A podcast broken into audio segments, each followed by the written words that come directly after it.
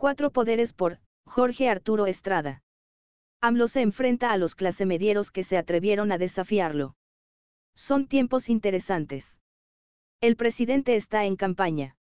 No está seguro de poder ganar en el 2024. Siempre atento a las encuestas, ya sabe que los clasemedieros lo han ido abandonando por sus desplantes y su forma de gobernar. Su aprobación cayó del 80% inicial, a menos de 60. Aún así, no intenta corregir su estilo sabe que ya polarizó al país y trabaja en fortalecer su base social. Él siente que es momento de demostrar su poderío, tanto a propios como a extraños. Su ego ha sido lastimado y se siente poderoso, pero vulnerable. Andrés Manuel, ya perdió a una gran parte de los votantes que lo llevaron a la presidencia y ahora recurrirá a los más pobres como punto de apoyo. Estas clases populares, ya conquistadas y atendidas por los programas sociales, se las ha ido arrebatando al Partido Revolucionario Institucional, desde hace cuatro años. Ya gobierna 22 entidades federativas y sus gobernadores y servidores de la nación son quienes las atienden. Estos seguidores, los acarreables, serán fundamentales para tratar de mantener en el poder a su cuarta transformación.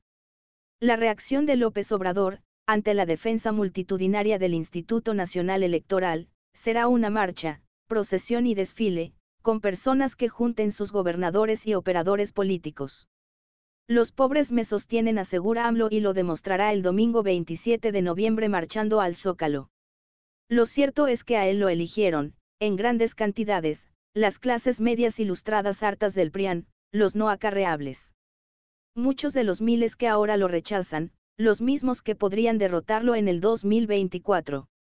En estos años de mandato, él se ha dedicado intensamente a cultivar a los militares y a militarizar al país, lo que ya constituye un factor de gran peso, de su lado. Por otra parte, a los oligarcas mexicanos, a los 10 personajes más ricos del país, a los que aparecen en la lista de Forbes con miles de millones de dólares, ya los trae en la bolsa. En ambos casos se los ganó mediante negocios millonarios a cargo del erario y en ocasiones con estímulos fiscales. De esta forma, veremos un duelo entre el presidente de la República contra sus ciudadanos que se le rebelaron o que nunca lo quisieron. Será un extraño enfrentamiento contra los millones de mexicanos no acarreables que ni siquiera cuentan con líderes. Los partidos y sus líderes han sido aplastados y atemorizados por el poderoso mandatario. Los clasemedieros han rebasado a los partidos y puesto en jaque a Andrés Manuel. Será un encuentro bizarro, en una época turbulenta. Veremos.